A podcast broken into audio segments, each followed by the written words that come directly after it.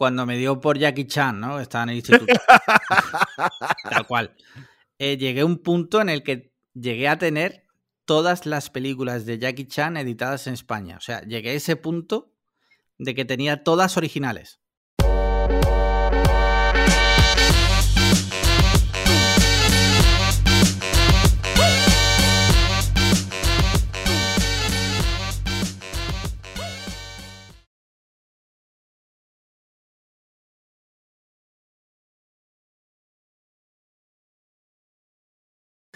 Hola a todos y bienvenidos a Cliffhanger, etiqueta negra.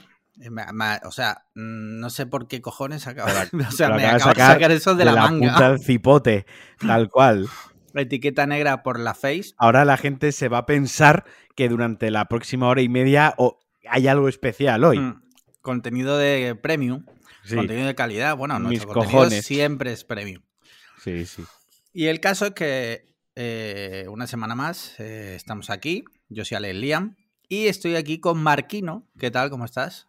Pues muy bien, aquí estoy.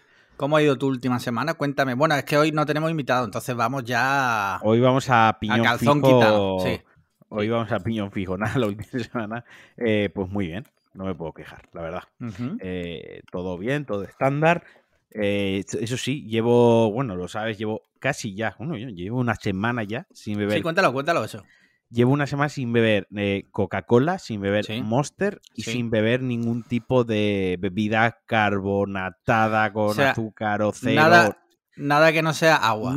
exacto, ni tampoco estoy bebiendo alcohol. Nada, ni una cerveza, ni siquiera cero cero. Simplemente estoy bebiendo agua y hago un, poco de trampa, por lo mejor cojo agua y le pongo un poco de naranja, un poco de limón para darle saborcillo, pero solo agua.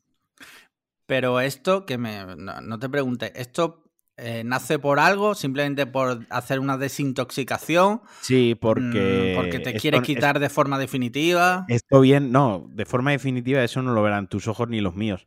Eh, más bien es, a ver, porque me estaba bebiendo ya una cantidad ingente de Coca-Cola todos los días, bueno, desde hace años llevo bebiendo pues prácticamente litro y medio, dos litros de Coca-Cola al día, más aparte los Monsters, más aparte si dame un traguito de esa Fanta que la pruebe, dame y no bebía apenas agua. Y al final, pues oye, pues es un abuso y aunque no lo queramos reconocer, poco a poco nos vamos haciendo mayores y, quiero cuidar un poquito el estómago. Entonces, cuando pase uno, voy, me voy a dar tres semanitas sin beber porquerías, vamos a llamarlo porquerías para, para entendernos. Eh, cuando pasen tres semanitas, volveré a beber, pero he pensado que cambiaré ciertos hábitos. Por ejemplo, en casa siempre tengo botellas de dos litros de Coca-Cola, pues empezar a tener latas y pues una lata para cenar o una lata para comer y ya está. Porque a mí lo que me mata es tener los dos litros de Coca-Cola siempre súper fría en la nevera, porque me pasó el día poniéndome, echándome vasos. Mira, te voy a dar mi, opinión. No solicitada, ¿vale?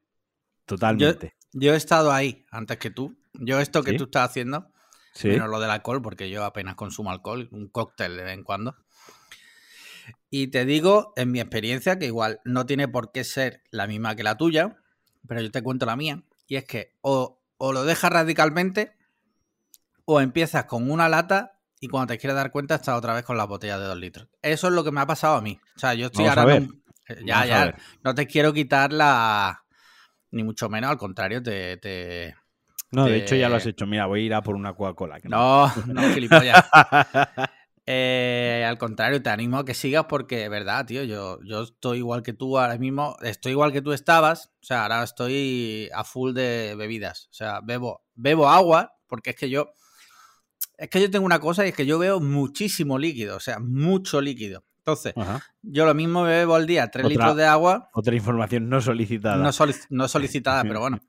Yo me puedo beber al día 3 litros de agua, me puedo beber eh, un litro y medio de Coca-Cola, me puedo beber un litro de Monster, o sea, yo es que bebo mucho líquido, muchísimo líquido. Y es verdad que con el tema de la Coca-Cola estoy otra vez eh, descontrolado, tío, porque es que es una puta droga, o sea, es una droga. digan lo que digan, aunque sea la cero, la que sea, es droga. Y, no, y aquí me voy a meter en el pantano, que igual ya, eh, minuto cuatro, incluso la Coca-Cola cero engorda. O sea, lo que es el concepto de engordar. Que estas bebidas no son sanas y tampoco nos vamos a poner ahora tú y yo precisamente de esas notas mientras te estás comiendo un helado. Mientras estás... Sin azúcar. Sin azúcar. te estás comiendo tremendo helado mientras estamos hablando de, este asunto pero sí que es cierto que pues no, bien, no ayuda al estómago, no ayuda a lo que es en general la digestión y hasta... No, pues, solo eso, eh, yo he estado hace yo no soy científico. No, yo tampoco, pero hace poco leí o vi un vídeo, no me acuerdo, donde un, médico americano, de estos ya que son muy importantes, ¿no? No me acuerdo quién era, hablaba sobre que en realidad era casi peor las bebidas cero porque engañan al sistema, al sistema, bueno, al hígado y tal, que es lo que digiere el azúcar, eh, y genera unos eh, procesos en tu cuerpo que son peores que si tú en vez de coger y beberte dos litros de Coca-Cola cero, te bebieses al día una lata de Coca-Cola normal. Normal, ya. O sea, aún así, en realidad no es recomendable beber ninguna. Nosotros no somos quien porque somos, yo me incluyo, el peor, pero sí es verdad que siempre un disclaimer de que hay que reconocer que no. Esto lo hemos hablado muchas veces. A ver, cada uno obviamente se mata como quiere. Cada uno se mata como quiere y si tú te quieres matar pues bebiendo mm, bebidas carbohidratadas o carbonadas o como coño se llamen o bebidas energéticas, pues oye, es tu salud con lo que está. Al final te mata como el que quiere fumar, ¿no? o, algo, similar. Al final es cada uno se mata como quiere, pero, pero sí que es cierto que yo pues voy a intentar eh, tener unos hábitos un poquitín más saludables, ver más. Es que no bebía agua. Es que, es que conforme lo cuento me río de mí mismo porque eh, yo compraba un pack de seis botellas de agua y me podían durar perfectamente tres semanas. Y coño, eso es porque no bebo Coca-Cola. Y desde que en casa. Eh, eso es porque no bebía agua, disculpa. Pero desde que en casa, eh, esta semana simplemente, yo estoy bebiendo agua y Sandra sigue bebiendo Coca-Cola, aún tenemos una botella de dos litros que compramos el fin de semana pasado y aún está en la nevera. O sea, obviamente el problema era yo. y me estoy dando cuenta. Entonces, simplemente es eso. Esto no es una moralina, no es una superioridad moral. No, para nada. Gente que, para nada, es simplemente pues que lo estoy comentando de que me he propuesto intentar beber más agua y tener un poquitín más controlado el tema de los monsters, el tema de la Coca-Cola. Eh, por ejemplo, lo he notado, otra cosa, parecía una gilipollez o no, pero ya os digo, yo de estas cosas soy catetísimo. Eh, me he dado cuenta que por la noche durmiendo me han bajado 10 pulsaciones por minuto, la frecuencia cardíaca, pues descanso mejor, duermo más profundo. Sí que es cierto que las dos, tres primeras noches tuve pesadillas y dormí muy mal, pero ya me comentaron que si quitas así de golpe la cafeína y quitas ciertas cosas así, la taurina de los monsters de todos los días, de golpe, a ver, los primeros días pues no son beneficiosos al 100%, se inflama un poco el estómago, hay ciertos cambios, pues eso, en tu rutina de descanso, por, porque hay menos niveles de cafeína, etc, etc. Entonces que me podía sentir un poquitín raro, pero ya lo estoy llevando mejor. Ya solo me entran ganas de matar eh, cuando veo a alguien beberse una gola, yo solo tengo ganas de matar en ese momento, ya no tengo ganas de matar. El, el, sábado por la noche salimos tú y yo a cenar. Sí. Y con nuestras parejas, y tú te pediste Coca-Cola eh, Paloma y Sandra se pidieron cerveza y yo me pedí agua. Eh, yo en ese momento se hubiese matado a los tres, me hubiese levantado de la mesa y con el cuchillo hubiese apuñalado al resto de gente que había alrededor de, todas las mesas. Y cuando hubiese acabado, hubiese cruzado a la acera enfrente, que hay una heladería y está llena de gente, y hubiese seguido la matanza matando a toda la peña que se estaba comiendo un helado. Hubiera estado guapo, ¿no? De repente. Eh, ¿Por qué los mató? Pues pensamiento intrusivo. Me levanto y mato toda una heladería. Eh, pero no, me mantuve fuerte, bebí agua y ya está. Muy bien, bien, bien, bien. Pues te animo a que sigas. Yo lo que, volviendo ya para terminar, lo que decíamos de moralina, ni mucho menos aquí jamás hemos pretendido moralina de nada. Si es verdad que una cosa que, yo digo es que, que, cada uno haga lo que quiera, obviamente, y que, pero que también que seamos conscientes de lo que hacemos. O sea, yo soy consciente de que eh, eso no es bueno. ¿Vale? Y yo tengo debates internos conmigo mismo de, joder, tengo que dejar esto, porque no es bueno, porque no es bueno, pero ah, por otro lado es muy difícil y tengo tantos, tantos frentes abiertos que no puedo abordarlos todos a la vez. O sea, tengo que ir uno a uno. Y entre uno de ellos es algún día quitarme el monster. Yo quiero, pero ahora mismo no puedo, la verdad. Y de hecho, eh, ahora que decías tú antes lo de los primeros días sin tal, algún día que, por ejemplo, cuando estoy de viaje, que a lo mejor no tengo acceso a un monster hasta mm, bastante tarde ese día, pues porque no conoces el sitio y tal, me he dado cuenta que, me pongo malísimo. O sea, dolor de cabeza, eh, pocas ganas de vivir. Es como Eso es como cuando te, cuando te dejas el café, ¿no? Que también te dan los dolores de cabeza por el. Yo te digo, esto. Síndrome de abstinencia total, de, nivel lo drogadicto. lo decimos como. O al menos yo como ignorante del tema y que no soy científico. O sea, no sé exactamente cómo mm, pasa, pero cuando llevo muchos días sin tomar café me duele la cabeza. Hmm. Entonces, pues supongo que a más gente le sucederá. En fin, eh, volviendo a la presentación, que llevamos 10 minutos con las presentaciones. Eh, pues mi semana, bien. Nadie me ha preguntado, pero bien, normal. Normal. Bien, Normalita, sí, sí. Estuve, bueno, quedamos a cenar el sábado, ¿no? Sí, sí, el sábado, el sábado. Correcto, el domingo fue el Día de la Madre, lo pasé con, con mi madre. fuimos a comer, quiero decir. Y después, ¿dónde fue? Ah, como estaba todo abierto, ¿sabes? Eh, fui al outlet. Eh, me di una vueltecilla. Al final no, no me pillé nada. Dato irrelevante. Dato irrelevante totalmente, sí. Sí, totalmente. Pero bueno, ahí queda. y, y, ya está. Mira, si te parece, pasamos a la sección de las preguntas. Sí. Y esta semana había un problema y es que parece ser que los DMs de Patreon no, Iban no funcionan. Iban regular. Pero bueno, no pasa nada porque nuestros mecenas son gente de bien y me los han hecho llegar por otras vías. Vale. Así que ya sabéis, patreon.com barra podcast cliffhanger si queréis mandar preguntas premium. Yo creo que hoy nos va a dar tiempo también a leer las de las de Twitter porque estamos tú y yo solos. Y igual nos da tiempo a leer también las gratis. Mira, Paula Vivas, eh, nuestra primera y por ahora única mecenas femenina. Por fin ya era hora de que llegara una mujer a nuestros Patreons. Poco a poco, este podcast está siendo inclusivo. Eh, plantea lo siguiente. Dice, primero, gracias porque al escucharos me hacéis sentir más cerca de casa. Bueno, sin entrar en detalle, bueno, es que Paula vive a muchos kilómetros. Así que, bueno, pues mira. Eh, muchas gracias a ti por escucharnos desde tan lejos. Dice, y ahí va la pregunta. Si pudierais cenar con un serial killer, ¿quién sería y oh, por qué? y más importante, sí, y más importante, ¿qué comeríais? Buena, buena pregunta. Qué buena, qué buena, hostia. Uf, serial killer eh, tiene que ser real o de ficción. ¿Podemos elegir de ficción? elige de ficción si quieres, sí. No pasa nada. yo es que de ficción sería con Aníbal Lecter. Ah, eh, hombre, claro, y que te cocine él, ¿no? Que elija, por lo menos que elija él el menú. Eh, y si fuese de. Y si fuese real. Sí. Joder, Ted Bundy, tío. ¿Sí? Sí. Vale, vale, vale, vale, vale. A mí me ha pillado un poco de sopetón la pregunta. Aún así, yo es que no soy muy de serial killer, ¿sabes? Eh, me gusta lo turbio, pero los serial killers para mí mm, tienen como una prepotencia, ¿no? En cierto modo. Entonces, mira, hay uno. Perdona, no sabía que esto era un capítulo de Manhunter. Eh, ¿En, qué, ¿En qué momento somos especialistas en, serial killers. Sí.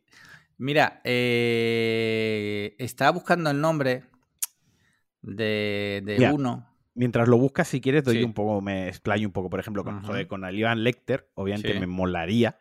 Eh, siendo un personaje de ficción, por el tema, tú lo has dicho, de que cocinase o eligiese el, el, menú. Y en la realidad, Ted Bundy, o sea, me llama mucho, entre comillas, me llama mucho la atención ese, asesino en serie porque eh, era un hombre muy guapo, era un hombre atractivo, era un hombre que en la vida no le, o sea, no le iba mal, tenía lo que no podríamos decir como éxito en la vida, ¿no? Y aún así tenía el, el, el, impulso irrefrenable de asesinar. Y hay una cosa que me llama la atención, que es que muchas veces en el cine, además, sabes que yo veo mucho slasher y me gusta mucho el suspense y todo este tipo de películas y demás, este género. Eh, entre los 80 y los 2000, siempre el, malo, entre comillas, de la película, muchas veces, no siempre, pero muchas veces, se retrataba como un hombre gordo, sudoroso, de redneck, de un perfil académico cultural bajo, ¿no? Que se movía por un motivo una, eh, sexual, por así decirlo, ¿no?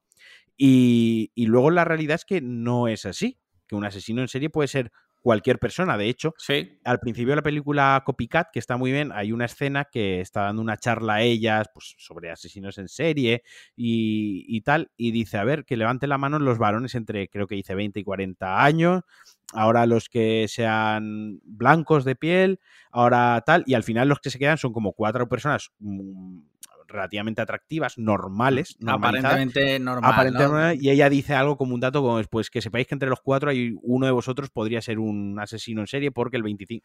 y, no, y ya lo desarrolla más, pero es como que es gente normal y corriente. En el cine la, han idealizado como una persona que visualmente te genera rechazo, pero en la realidad ni eran, la mayoría de ellos no eran dementes, eran muy inteligentes. Y, y ya te digo, personas aparentemente normales. Eh, con Charles Manson no, porque seguramente me, convencería para... Con ese no cenaría porque me convencería para su secta. Mira, yo hay uno, hay uno que me gusta, entre comillas, especialmente porque hace años vi un documental de John Sistiaga donde lo entrevistaba. Y es un. se llama Luis Alfredo Garavito, conocido como Garavito. Es colombiano, si no me equivoco. Sí, es colombiano. Eh, fue condenado a 1800. 1800. Dime. Que tiene, es que lo, lo siento, tiene pinta de TikToker. De estos que se ponen mm. una musiquita y se pone a bailar. No, bueno, igual sí, pero no. Es del 57, o sea, tiene 64 años. Lo estoy viendo, lo estoy viendo. Vale, fue condenado a 1853 años y 9 días. Y asesinó a. Te lo voy a leer que lo tengo aquí el dato. Garavito asesinó a 172 menores de edad. O sea, además era es pederasta, o sea, no solo los ha matado, sino que... Entonces me gustaría cenar con él porque en la entrevista que vi, bueno, me gustaría, en la entrevista que vi con John Sistiaga, el tío era aparentemente, como tú bien decías, una persona normal que podía mantener una conversación normal. O sea, es como lo que fuerte es, ¿no? Sí, sí, siempre saludaba. Sí. Pero. Y, y, precisamente hablando de Mindhunter, en Mindhunter, una cosa que decían que, me llamó la atención, era que los psicópatas eh, aprenden a fingir ser normales. Y durante toda su vida se comportan normal fingiendo. O sea, lo que tú y yo, o cualquier persona que nos escuche, bueno, algún, algún psicópata seguramente que nos escucha. Segurísimo. sí. Pero la gente normal se comporta con normalidad de forma innata. Ellos lo tienen que aprender porque no sienten, no tienen empatía, todo eso que nosotros lo tenemos innato, eh, e inherente al ser humano, ellos lo tienen que aprender y imitar. Mm. Y bueno, pues cocinar, pues no sé. No sé qué, qué, cenaría una algún plato colombiano. No sé yo, platos, platos colombianos. Voy a buscar platos colombianos. sí. platos Ah, coño, arepas, joder. Arepas. Unas arepas. Oye, anda que no. Muy chula la pregunta. Eh, ha tenido que venir la primera mujer Patreon a hacernos una pregunta chula después de mucho tiempo pegándonos contra Echenique. Sí, sí, sí. Bueno, tranquilo. Que... Ya, ya. No, sí sé que va a haber, pero, pero ha estado bien. Se agradece. Se agradece, sí. Mira, eh, Radio Gea eh, plantea lo siguiente. Dice, pregunta un poco de vuelta a los orígenes del consultorio Cliff and Hanger. Esta, claro, no es vuelta a los orígenes. Es que en realidad esto era un buzón de preguntas para nosotros responder a vuestras dudas vitales, que se convirtió en a quién prefiere matar, a quién prefiere. Y hay una tarta y una polla donde te quieres sentar. Y ahora empezasteis con un expected. No sé, se iba a deformar eh, la idea original porque ibais a trolear, ibais a, a, destruirlo. No podéis tener nada bonito. Dicho esto, se agradecen todas las preguntas, pero es verdad que cuando nos hacéis preguntas reales, de problemas que tenéis, pues es verdad que hacen como más ilusión porque en realidad luego vais a hacer lo que os salga de los cojones. Pero bueno, eh, por lo menos preguntáis. Dice Radio tengo un colega que me debe 200 pavos de hace ya unos años y sé que lo ha olvidado. Fueron una Navidad un tanto movidas. ¿Cómo podría enfocar la conversación? ¿Alguna idea? Porque me da un poco de palo pedir dinero que realmente no es que me haga falta, pero qué cojones, es mío. ¿Os ha pasado alguna vez algo así? Eh, que empiece Alex. Sí. Eh, a ver, no soy nadie para, para decirte. O sea, soy la, persona menos indicada, para darte consejos a ese respecto. ¿Por qué? Sin embargo, yo. Sí. ¿Por qué? Porque tengo varias personas que me den dinero. Eh, y aún no he sido capaz de pedírselo. Entonces, yo te voy a hablar en un plano teórico. Eh, es tu dinero, tío. O sea, pídeselo de buen rollo. Oye, tío, yo sé que seguramente te, te habrás olvidado, pero simplemente recordarte que tú cuando tú puedas, el dinero que te presté por X motivo, pues me gustaría recuperarlo, pues me vendría bien ahora el dinero. Esa es lo que te digo. Que yo no lo aplico. Yo no lo aplico. Pero. De hecho, eh, Alex, a veces cuando me cuenta estas cosas me pongo de mala hostia. En plan, de ¿quieres que vaya yo, le pegue y recupere tu dinero? Sí. Porque. Sí, sí. sí. A ver, yo con. Yo sí que soy de decirlo más abiertamente. A ver, todo depende, creo que ahí hay que tener varios factores a tener en cuenta. Primero es el grado de complicidad y el grado de amistad. Eso lo, lo, lo primero, el grado de confianza. No es lo mismo que Alex me da a mí eh, 40 euros, por poneros una, un ejemplo de una cena que he pagado yo y que ha sido como algo como una cena, que yo pues le diría, oye Alex, acuérdate de hacerme un bizum de lo de la cena, ¿no? Es más como, oye, acuérdate, se lo puedes dejar que es una forma muy educada de recordarlo, ¿no? Eso sí. es una cosa.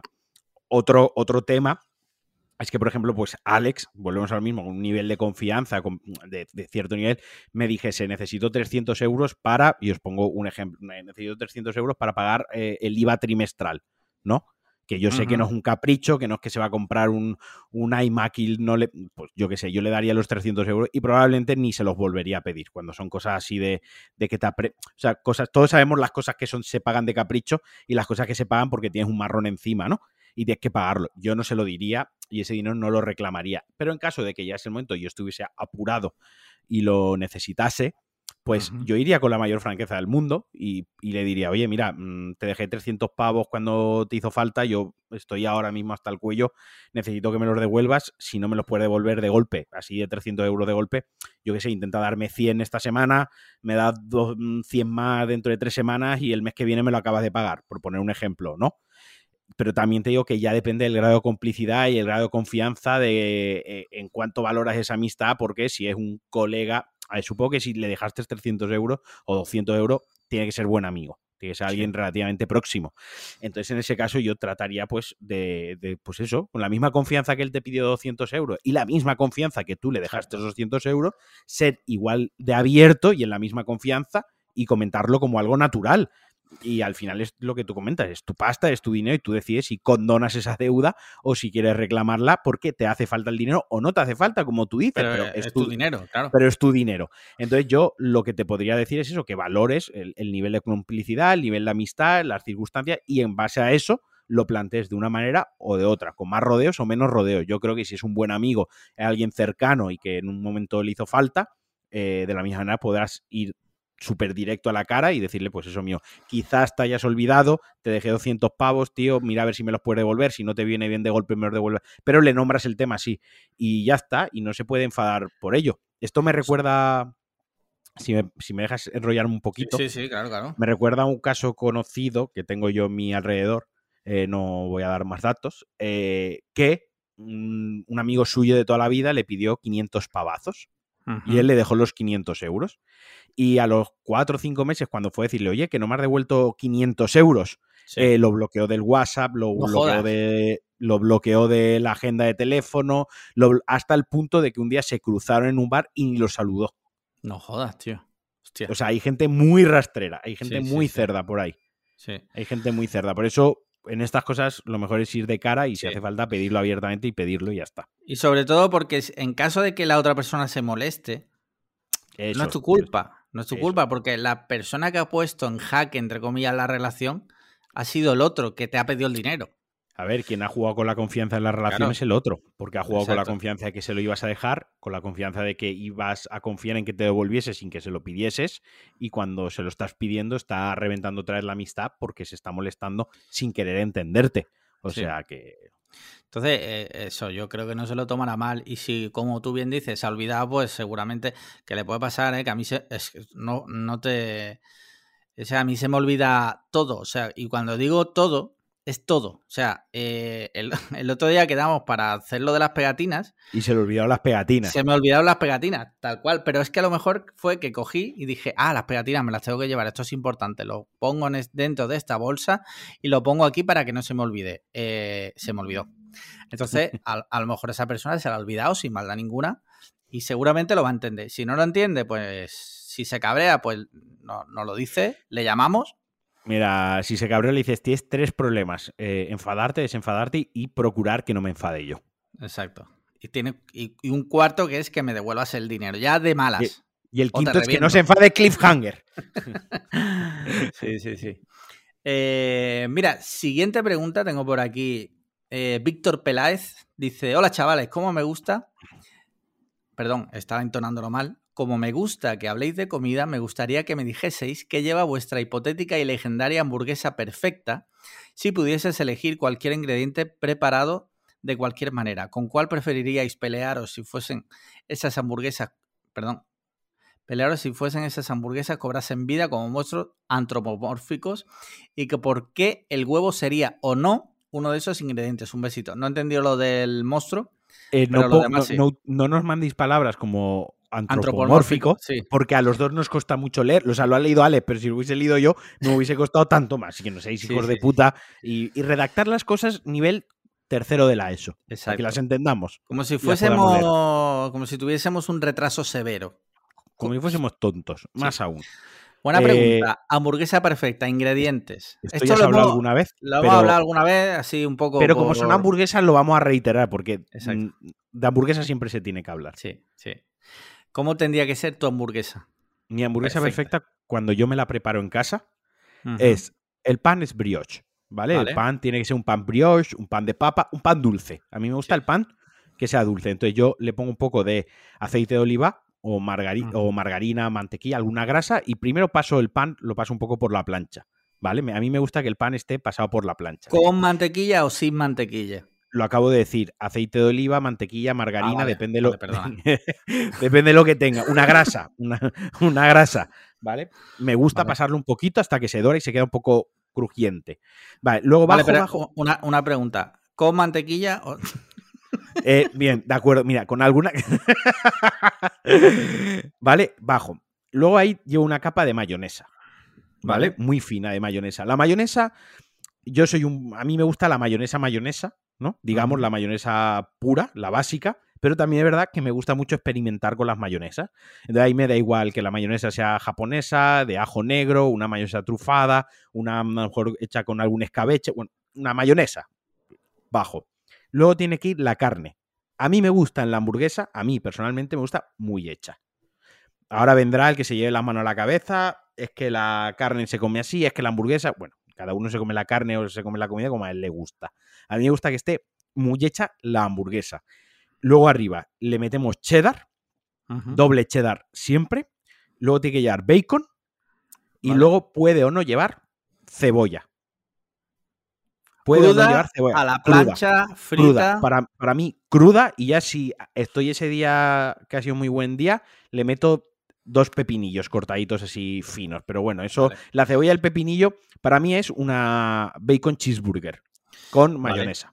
Vale, vale, vale. Es una hamburguesa bastante canónica, ¿eh? por cierto. O sea, respetando bastante, bastante los cánones. es el auténtico street food. O sea, esa es la auténtica hamburguesa de toda la vida. Mira, para mí, para mí, ¿vale?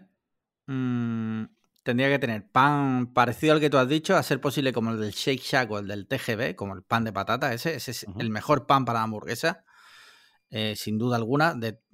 he, comido, otra cosa no, pero hamburguesas he comido muchísimas. En eso... He probado muchos tipos de panes. Y para mí, la que mejor combina en relación a textura, sabor y demás son la del Shake Shack o la del TGB, tipo ese pan.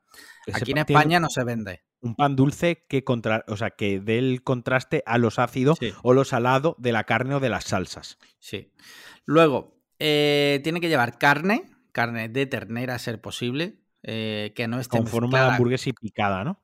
Sí, pero que la carne sea 80% ternera eh, magra y un 20% aquí ya podemos variar un poco, se le puede echar o bien bacon o se le puede echar carne de cerdo tipo secreto ibérico, que le meta grasa y le meta textura, porque si no va a estar muy seca la carne. Y hay dos opciones, hacerla o bien gorda o hacer dos pequeñitas. Eh, depende, casi que prefiero dos carnes más, más pequeñitas. Y ya un poco de mayonesa y si me apuras ya está. O sea, no necesito más para que la hamburguesa sea cojonuda. Queso. Luego, ah, sí, perdona, queso americano, me, perdona, pensaba que le había dicho. Sí, queso americano es posible, que tampoco se encuentra en España. Entonces, en su defecto, le podéis poner eh, cheddar, como, como tú has comentado, o otros quesos que, que derritan bien. Hay veces que le puedes poner. Filadelfia también está bueno, ¿eh? Eh, una hamburguesa con Filadelfia. Hace, el otro día me comí yo una con un Filadelfia que hay de trufa y salió bastante buena la hamburguesa. ¿eh? Esa sería como una hamburguesa súper básica, digamos, lo que eh, yo entiendo como una hamburguesa. Luego ya le podemos meter variantes, como bien decía Víctor, el tema del huevo. Es un tema peliagudo porque hay gente que la hamburguesa con huevo no le gusta. A mí me encanta. La hamburguesa con huevo frito, a mí me encanta. De hecho, en el Vips hace un huevo que no voy al Vips, desde antes de la pandemia que no voy, tenían una con huevo que estaba muy rica, tío, muy rica. A mí me recuerda, no sé por qué, como a la infancia las hamburguesas con huevo. Sí. Porque es la típica que hacen los padres. O sea, mi padre cuando hacía hamburguesa en casa le ponía huevo. Le ponen huevo, sí, sí. Pero a mí no me eh, gusta que se rompa. O sea, para mí, el problema está en que la yema eclipsa todo el sabor de la hamburguesa. Como la yema, cuando ya, se la yema, tiene mucho sabor lo que es en sí la yema. Ya. Y es muy chorreosa, si le has puesto otra, es como que eclipsa todo y... Bueno, El huevo frito a mí me gusta solo o con patatas. Bueno, el caso es que esa sería la hamburguesa súper básica, eh, normal, pero para mí sería la hamburguesa perfecta. Dicho esto, me encanta probar variantes locas, o sea, mm, eh, con pan que en vez de pan sea gofre, solo he llegado a comer, que la carne sea, por ejemplo, rabo de toro, o sea, me da igual. Yo puedo, mientras sea una hamburguesa, muy mal tiene que estar hecha para que no me guste. Eso sí te lo digo. O sea, que acepto variantes de todo tipo. Y pues ya está, ya está. Lo de los monstruos no lo he pillado, Víctor, lo siento. Pero yo creo que la respuesta queda bastante bien respondida. Mira, eh, Rubén Martínez dice: Hola chicos, mi pregunta es la siguiente. ¿Cuál fue la mayor obsesión por la que habéis tenido en vuestra vida y por qué? O sea, algún hobby, algún videojuego. Eh, no sé. Alguna persona. Alguna persona, sí. Bueno, esto hilaría muy bien con el tema de los asesinos en serie y psicópatas. Pues no, creo que la Coca-Cola. Ahora he abierto hablando de eso. O sea, creo que mi mayor obsesión en la vida es la Coca-Cola.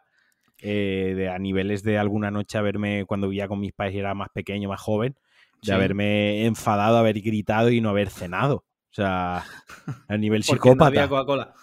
Porque no había Coca-Cola. O sea, volverme loco. Como la hija de Rocito con lo de la nectarina. Eh, pero yo con la Coca-Cola, o sea, ya os digo, es que lo he abierto hablando de ello el podcast, pero es que la mayoría de la gente no me creerá, pero es que para mí es una obsesión y para mí es muy duro y realmente eso eso y luego, si acaso, con videojuegos sí que me he obsesionado con videojuegos, en plan, el Death Stranding. Pero eh, nivel que te lo tienes que hacer al 100% echándole horas como un subnormal. Eso lo hice con el, con el God of War, el último, el de Play 4. Eh, me saqué el platino, o sea, el juego me lo acabé, lo que es en un fin de semana, en viernes tarde, sábado y domingo, y el platino lo tenía ya el jueves. O sea, en menos de una semana me había platineado el juego. Y el Red Dead Redemption 2 eh, me cogí viernes y lunes libre, que creo que ya lo he contado aquí alguna vez. Y desde jueves a las 00 que se activó hasta el lunes por la mañana más o menos que me lo pasé. ¿Te lo pasaste? Sí, sí, me lo pasé. Estuve jugando non-stop. Eh, toda la mesa llena de Red Bulls, Monster. Eh, vamos. poniendo, poniendo el cuerpo humano al límite, ¿no? Rollo, como nivel eh, piloto de Fórmula 1, ¿no?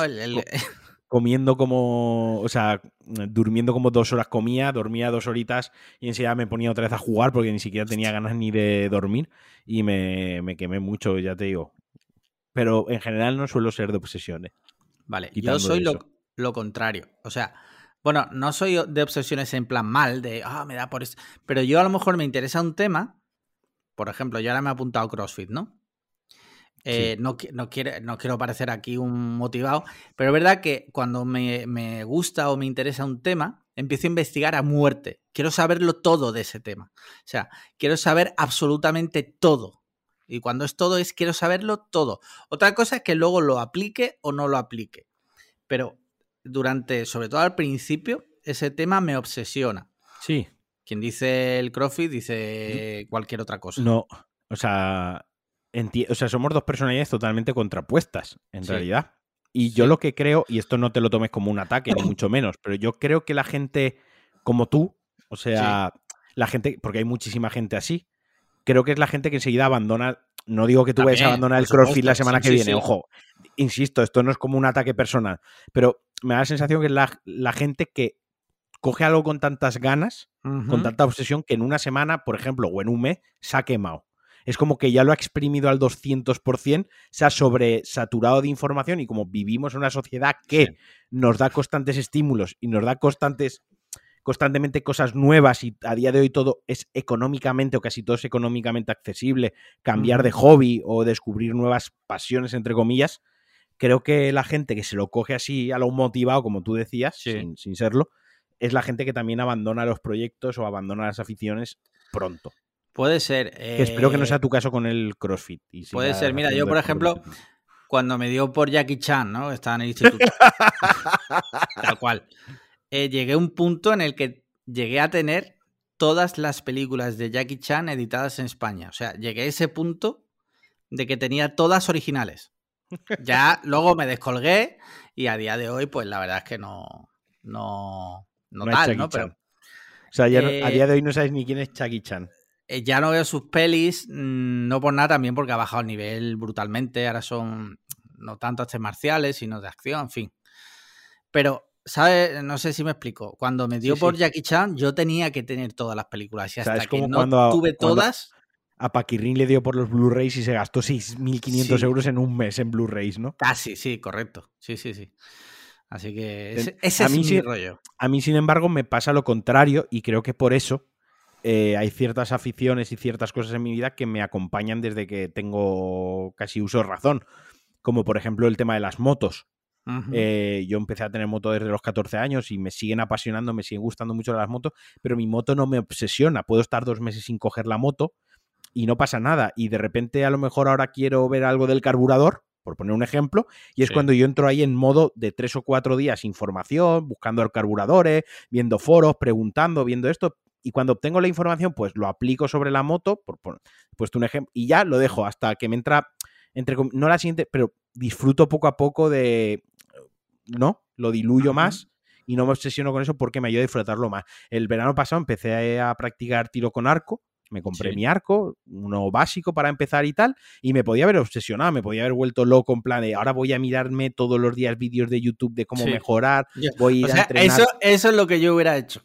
Voy a ir a entrenar todas las tardes, ahora a ver qué tipo de flecha, la de carbono que pesa menos, la voy a buscar en eBay y voy a mirar en Reddit qué tal es este vendedor de flechas y ahora descubro que hay otro mejor, pero en Hong Kong en lugar de no sé menos. Podría haber hecho eso. Y en lugar de todo lo contrario, me compré mi arco, estoy apuntado y de vez en cuando, cuando tengo tiempo, voy y tiro. Y poquito a poco voy aprendiendo cosas nuevas. Ahora llevo meses sin invertir dinero ni buscar demasiada información y justo ayer pensaba, yo, joder, me tengo que comprarme unas flechas nuevas que pesen menos y tal. Digo, a ver, cuando tenga un rato libre de evasión mental, me pongo a buscar flechas, ¿no? Pero es algo que lo tengo ahí y, los videojuegos igual, igual sí me obsesiono un fin de semana con un videojuego, pero siempre he sabido mm, viciarme, pero a la vez saber cuándo parar, estar sin jugar un mes porque no he tenido tantas ganas, porque tal. Entonces, no sé, casi todas las aficiones que yo tengo en mi vida son aficiones o gustos que los he tenido prácticamente toda la vida. Espérate un segundito. Esto es en directo. La acabo de liar gorda porque está Sandra en la puerta casi intentando entrar, pero he echado la llave. Así ah, que no puede entrar. Vale, vale. Vale, bueno, relato lo que estoy viendo. Marquino se ha levantado. Estaba sin pantalones, o sea, le acabo de ver toda la polla ahora mismo. Estoy escuchando, Sandra le está puteando y ya, está. aquí. Ya está aquí. Muy bien. ¿Imagináis que la dejo fuera hasta que acabemos de grabar? Ah, tienes que poner fuera un cartel que ponga on air. On, air. sí, sí, sí. Eh, mira, siguiente pregunta, Patreon. Creo que ya es la última Patreon. Eh, la tengo por aquí. Mira, José Mateos Bustamante plantea lo siguiente. Dice, Patreon is down. Os mando la pregunta por aquí. Dice, hola, Shinshaners. ¿Contra quién preferiríais pelear? ¿Contra Conor McGregor con atrofia muscular espinal, lo que le pasa a Echenique? ¿O contra Echenique sin atrofia muscular espinal? Esta vez. Yo contra Echenique. Eh, yo esta vez no voy a contestar. ¿Por qué? Porque no sabemos Echenique en, en otras condiciones.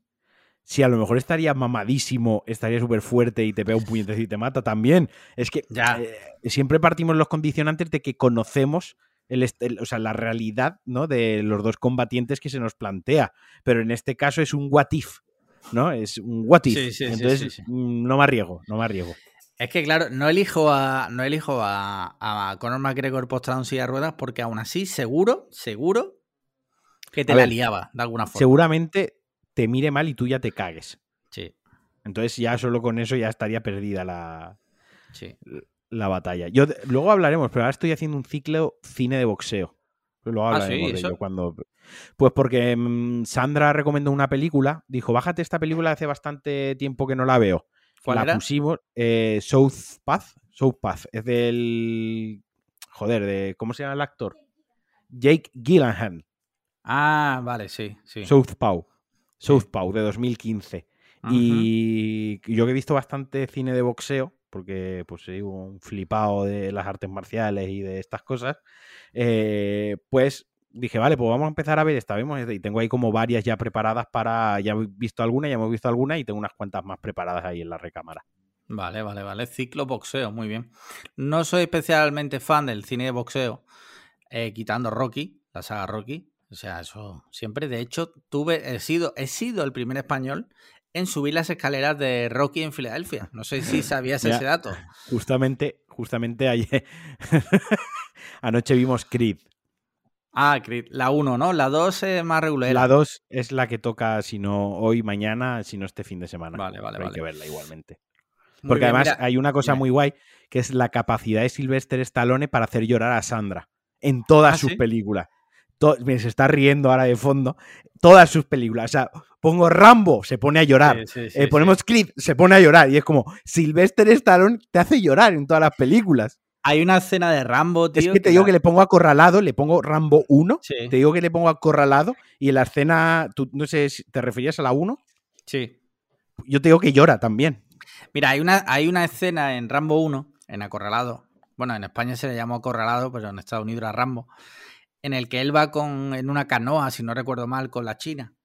Que, con el ligue que se echa. Y le Con la chica no sé- asiática, quieres sí, decir. Sí, perdón, lleva razón.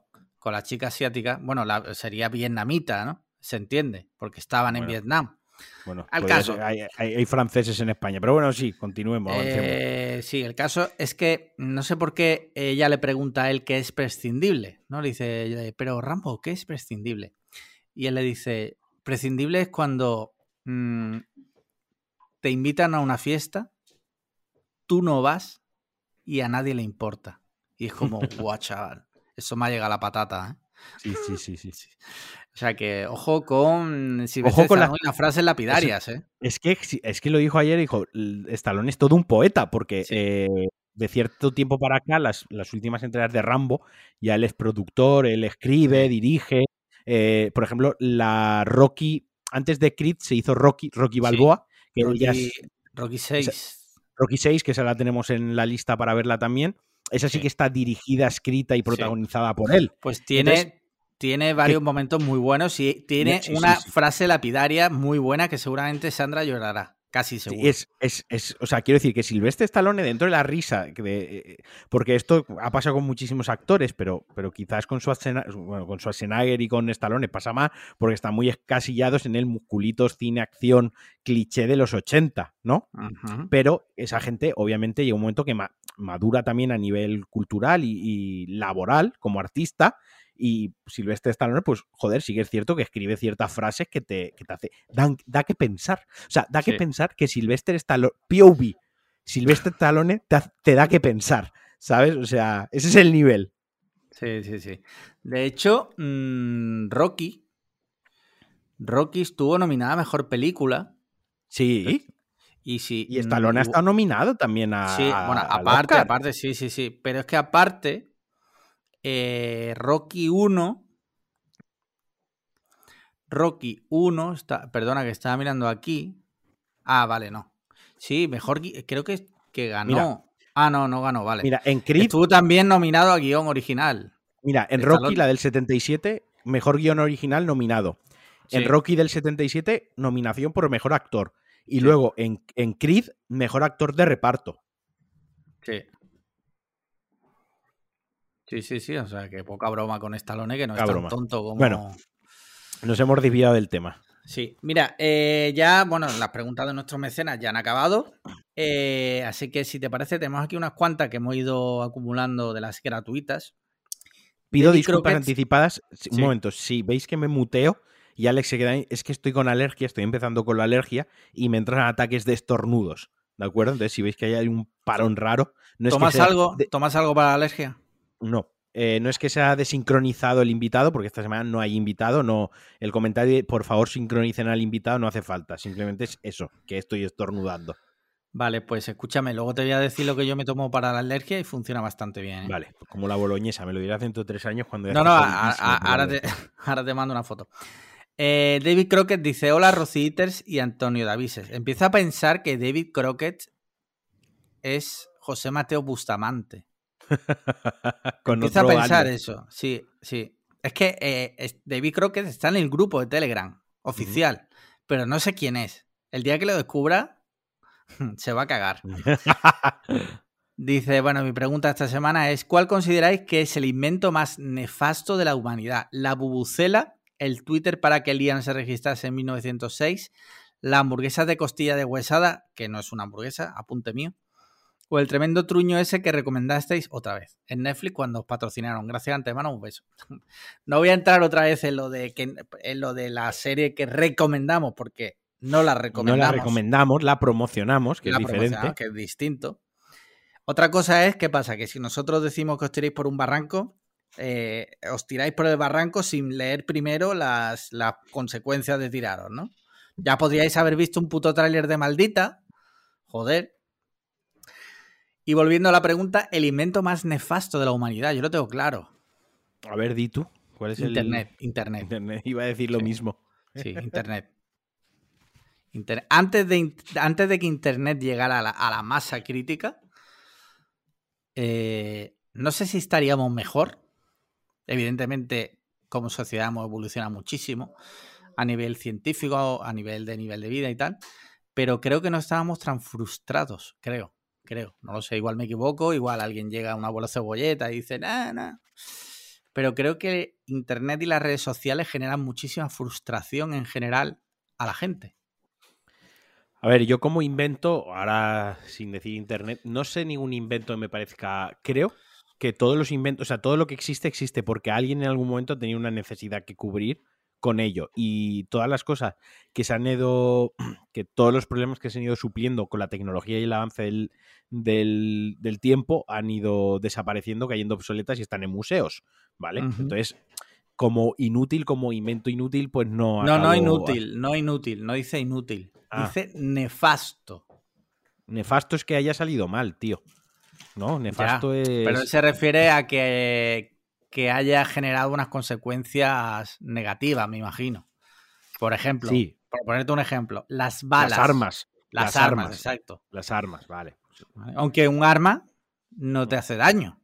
Un arma, tú la dejas en la mesa, no te hace nada. Bueno, depende. Si te pego con el arma, el arma te hace daño. Ya, pero el, el daño me lo haces tú, no el arma. Si te pego con una barra de hierro en la cabeza, la barra te hace daño la barra está siendo utilizada por mí, pero la barra, ya te digo yo que te va a hacer daño. Pero eres tú, eres tú el que me hace daño. Bueno, la barra.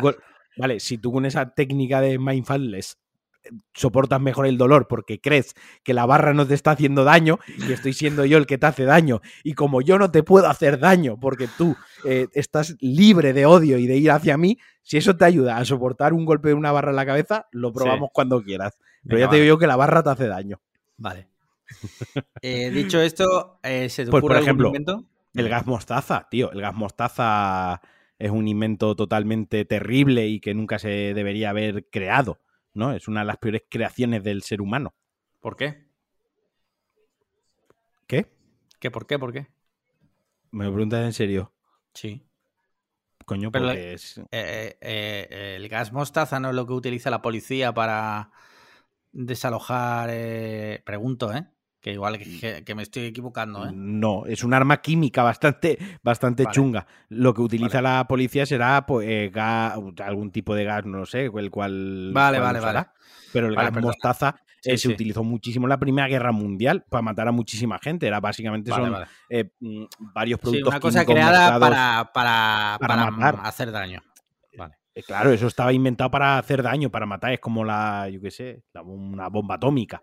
Una bomba atómica se ha creado para destrucción en masa. Y no tenía un uso secundario porque, por ejemplo, el ácido también, si te lo tiran a la cara te hace daño, pero tiene su uso. El gas mostaza solo sirve para hacer daño. No, es que hay una, diferencia, porque ácido como tal, no está, el hombre no ha inventado el ácido. El ácido hay sustancias que son ácidas. Existen como tal. Y otra cosa es coger, combinar varios ácidos o varias sustancias químicas con el objetivo de obtener una que mate a una persona. Ahí lo estás inventando. Vale, vale, vale. Entonces, eh, el gas mostaza no tiene un uso alternativo. No sirve para, yo qué sé, para en una fábrica. No pregunto, eh, que no sé. No, soy, un no soy un experto en gas mostaza. Vale. No soy científico, pero vaya, más un, un, invento nefasto, el gas mostaza. Ahora, mm, no es que el gas mostaza también se utiliza para No, solo por saber, solo por saber. Digo, igual se creó originalmente para otra cosa y el ser humano, como todo lo que toca lo jode, pues igual lo utilizó mal, lo usas mal el gas mostaza y matas a gente. Pero ya está, vale, vale. Hombre, inventos malignos hay muchos, ¿no?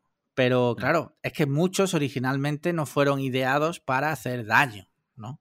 Entonces, yo qué sé, es lo que te digo, el ser humano cuando quiere eh, puede hacer mucho daño, la verdad. Muy bien, eh, mira, tengo aquí otra pregunta y creo, si no me equivoco ya es la última. No, tengo dos más.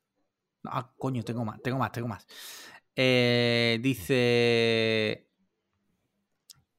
A esta ya la vimos, ¿no? Ah, no, no, no, está buenísima, mira. Esta la había leído yo, pero no. Cuánto suspense. Sí. Tom Grosevic pregunta lo siguiente. Dice, un día os despertáis y una voz os anuncia que tenéis el don de curar cualquier enfermedad imponiéndole las manos al enfermo. Pero a cambio, vuestra vida se reducirá en 24 horas cada vez que curáis a una persona. No. Espérate. ¿eh? si la pregunta es, ¿curaríais a gente? No. Vale. Espérate. ¿eh? El Papa Francisco conoce que se os ha otorgado dicho don, pero desconoce que vuestra vida se reduce por cada uso. En su sermón dominical anuncia vuestra identidad, ojo, y os pide públicamente que curéis a los enfermos del mundo, con prioridad para los niños. ¿Cómo actuaríais? Joder. Eh, tengo que decir una cosa, es un ejemplo demasiado desarrollado. ¿eh? Tom eh, no sé cuánto, cuánto tiempo lleva planteando esto en tu cabeza. Pues eso, ¿Cuántas veces toma pensado en esto mientras está haciendo de vientre en el baño o mientras está paseando al perro y en su cabeza dice... Eh, claro que no es como eh, Cliffhanger, si tenéis que hacer esto, ¿qué haríais? Esto lo otro. No, no, no. no, no. Esto... Es que además el Papa, o sea, el Papa da a conocer tu identidad. Menudo hijo de puta el Papa también. o sea, curar a la gente no te sé decir, ir y me cargo al Papa, ya te digo yo que sí, por hijo de puta. ¿Qué O sea, porque eh, yo no, yo no.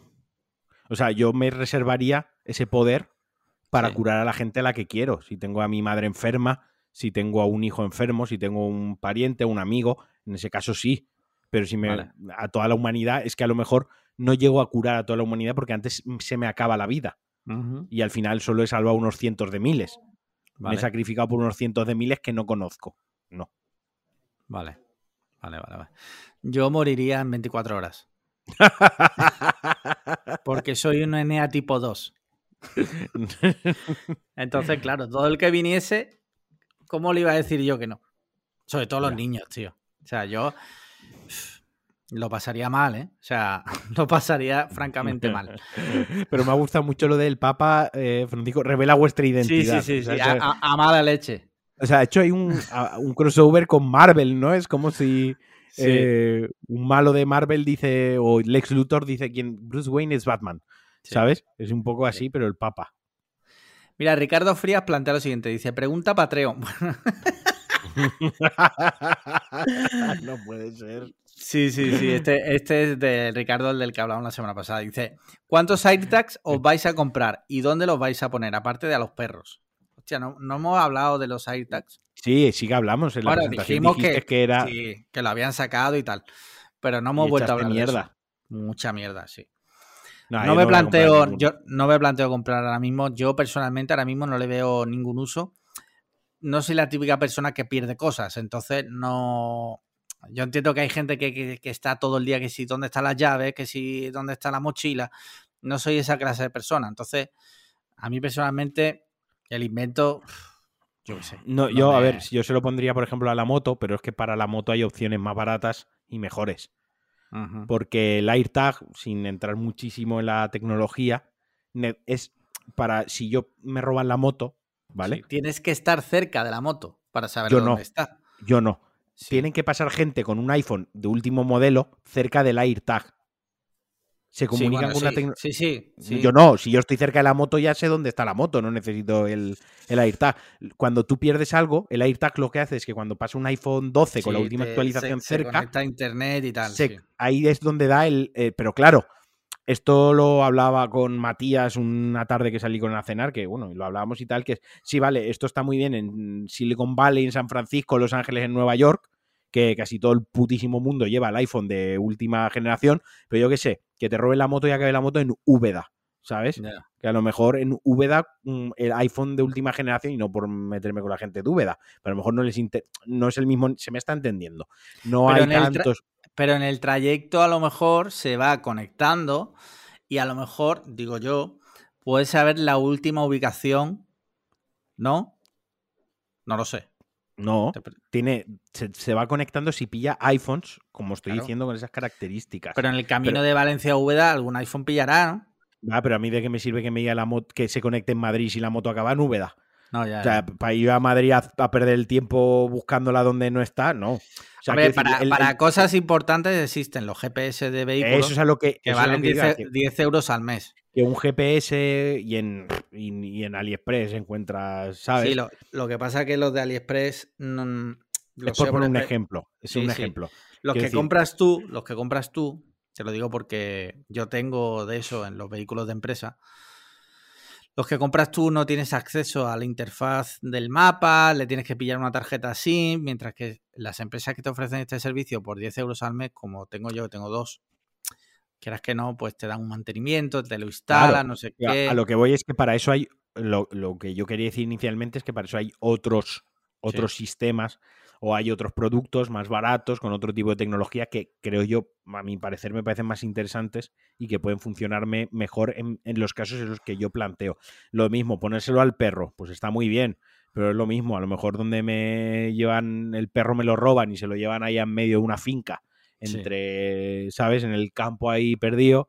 Y, ahí no es que pase alguien con un iPhone, es que, es que, ¿sabes? Sí, sí, directamente es que no pasa nada. Es que decir, exacto, es que es un invento muy cosmopolita, o sea, muy para gente de urbanita, de ciudad, donde hay una, una gran eh, una gran, joder, no me sale la palabra ahora mismo, una masificación de dispositivos, ¿no? Hay una gran densidad de dispositivos. Tipo Madrid, Nueva York, San Francisco. Exacto, no sé, ahí sí, pero claro, mm, yo lo pienso en mi vida habitual y, creo que tampoco sería una inversión demasiado acertada. Bueno, no sé, igual si viene alguien que los haya usado algún día un a partir de ahora, una pregunta que le haremos a todos los invitados es: ¿tienes AirTags? ¿Tienes AirTags? Podemos invitar a Matías, que ya que tiene un AirTag. Sí, es verdad, es verdad. Pues sí, y Ángel Jiménez, que... se lo puso a su perro. ¿Cierto? Y no, no sabía cómo. No, no, le encontraba uso. Yo pensé, joder, que lo lleve con el coche, que lo abandone al perro y se vuelva a su casa. Y le haga la prueba. Eh, sí, sí, y vaya traqueando a ver el perro. Probamos el AirTag abandonando al perro en una interestatal americana. Ay, pobrecito el perro de Ángel. No, no. Eh, mira, Daloto27 dice: Preguntita que me corroe por dentro desde hace días. ¿Por qué algunas personas se dejan la uña del meñique larga? ¿Qué uso le dan? Por lo que sea, no le veo mucha utilidad, pero a más de uno se lo veo. Gracias por ampliar el conocimiento de ese porros como yo. Postdata, el rollo de la drogaína ya me lo he imaginado, pero lo he visto en gente que no me cuadra nada de nada que pueda tener ese vicio. A ver, yo tenía un vecino que tenía uña del dedo chica larga y era porque era contable de una empresa muy grande cuando no había ordenadores y por lo visto era bastante común entre gente de esos trabajos dejarse la uña larga para pasar las hojas, o por lo menos eso es lo que me dijeron. Porque este hombre igual, este hombre no consumía cocaína, era un padre de familia. y si te das cuenta, los chinos, los chinos tienen las uñas largas también, y creo que, que creo que los tiros van por ahí, por el tema de contar el dinero, contar, mover hojas, ¿sabes? Cuando tienes que mover muchas hojas, pues ellos por lo visto se acostumbran a hacerlo con la uña. Eso es lo que tengo yo entendido. Yo, mira, acabo de hacer un googleo rápido y pone en la antigua China era un símbolo de estatus. Ah, hostia. De clase alta china demostrando su riqueza. Ajá. Vale, vale, vale. Curioso. La, verdad que es asqueroso. O sea, si algún oyente nuestro tiene las uñas largas, la del dedo chico, sin ser guitarrista, eh, le pediría por favor que se las cortase. Porque no viene a cuento. En la época pues victoriana suponía una ayudita en los combates de boxeo. Pues a ver, si le clavas la uña en el ojo, pues una buena ayuda. pues mira, ya, ya hemos terminado con las preguntas. Ahora mismo estamos a cero, así que si queréis, mandad. Mira, esta es importante, mira esta. A los músicos de cuerda también subyuga. Para eh, los que no llegan bien a la última cuerda con el dedo meñique, pues con la uña la, rasca. La Yo lo, sé porque uno de nuestros invitados al podcast, Ferran. un segundo momento. Pero pone el artículo, lo siento. Pero, pero sin duda, su uso más común es para hurgar los orificios nasales. Pues es probable. Te lo juro que es lo último que pone, que pone el artículo. Que te decía que lo de los instrumentos de cuerda ya lo conocía porque uno de nuestros invitados, de los que más gustó, por cierto, Ferran Talán, sí lo hizo muy bien cuando vino lo hizo, Lo hizo muy bien. Y él sé que tiene las uñas largas para tocar la guitarra, ¿vale? Se entiende esos mm. casos. Casos random, por favor, cortaros la uña. No es mucho pedir, un mínimo de higiene. Y no lo hagáis en la ventana del balcón como hacía mi antigua vecina de enfrente, que se ponía en el balcón a cortarse las uñas para que, cayes, que cayesen abajo a los transeúntes. Joder, qué puto asco, tío. Eh, bueno, mm, hemos terminado con las preguntas. Hay un tema que siempre que hay un tema así de, de rabiosa actualidad, mira, son las 19.33. En 27 minutos cierran los colegios electorales de la Comunidad de Madrid. Sí. No sé si te has enterado que hoy, martes, cuando estamos hablando, martes día 4 de mayo, están votando en la Comunidad de Madrid para elegir la presidencia. imposible haberse enterado porque nunca, nunca dan noticias de Madrid en los pues medios. ya lo sabes porque te lo he dicho yo. No, nadie habla de Madrid. Nadie habla de Madrid nunca. Entonces, si te parece, no vamos a entrar aquí en profundidad. Simplemente eh, tu apuesta, ¿quién crees? ¿Vale? Para, para, que mañana, cuando se publique esto, ya esté totalmente obsoleto. Exacto. Vale. Por favor, el quién crees no, no quiere decir quién quieres. Dejemos eso claro. También, ¿no? Exacto. Y tampoco significa lo contrario, quiero decir. Tampoco significa lo contrario. Eh, yo, creo, yo creo que va a ganar Ayuso. Vale. ¿Crees que va a ganar Ayuso mayoría absoluta o va a tener que pactar? Igual, tanto no llego. A tanto no me quiero arriesgar. Lo que estoy leyendo es que ya el 69% de la población madrileña, censada en Madrid, ha ido a votar, que son 11 puntos más que en 2019. O sea, un 70% de participación en España es mucho.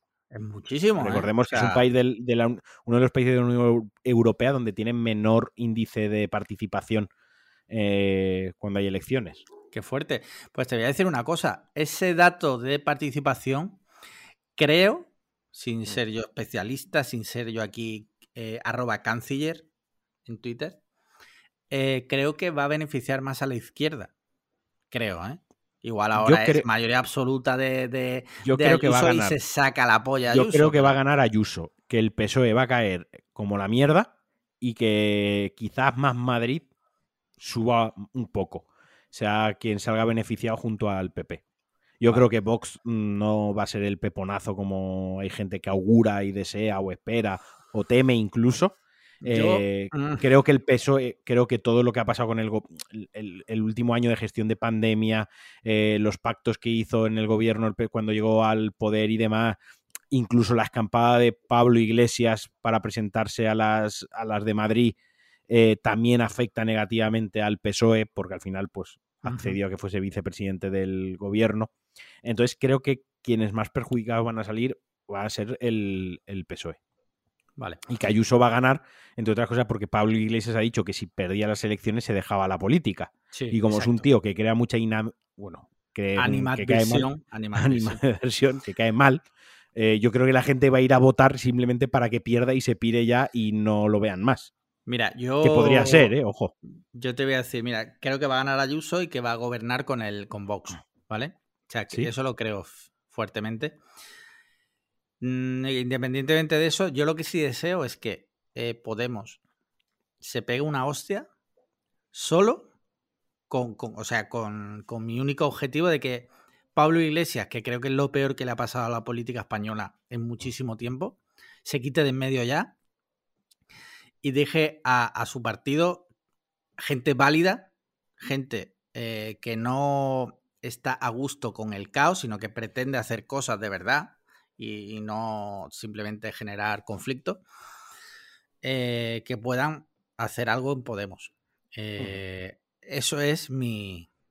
Yo si al final de todo esto sirve para que Pablo Iglesias se dedique a hacer otras cosas y no esté en política, yo ya me doy por, por satisfecho. El PSOE, es que el, candidato del PSOE, tío, mm, ese hombre, no tengo nada en contra de Gabilondo, ni mucho menos, la verdad es que no. Pero es una persona sin carisma, tío. O sea, ¿tú has visto al hombre hablando? Sí, sí, sí. Es que no tiene carisma, tío. Es que todo, la, todo el proyecto que pueda haber detrás si tú pones a una persona que lo ves, que le falta, que tiene horchata en la sangre, que se lo cargan. ¿Qué pasa por tener horchata en la sangre? No pasa nada. Eh, entonces, pues no sé, no sé qué puede pasar con el PSOE, la verdad. Yo sí que creo que Más Madrid va a pegar un pepinazo, ¿eh? eso sí lo creo.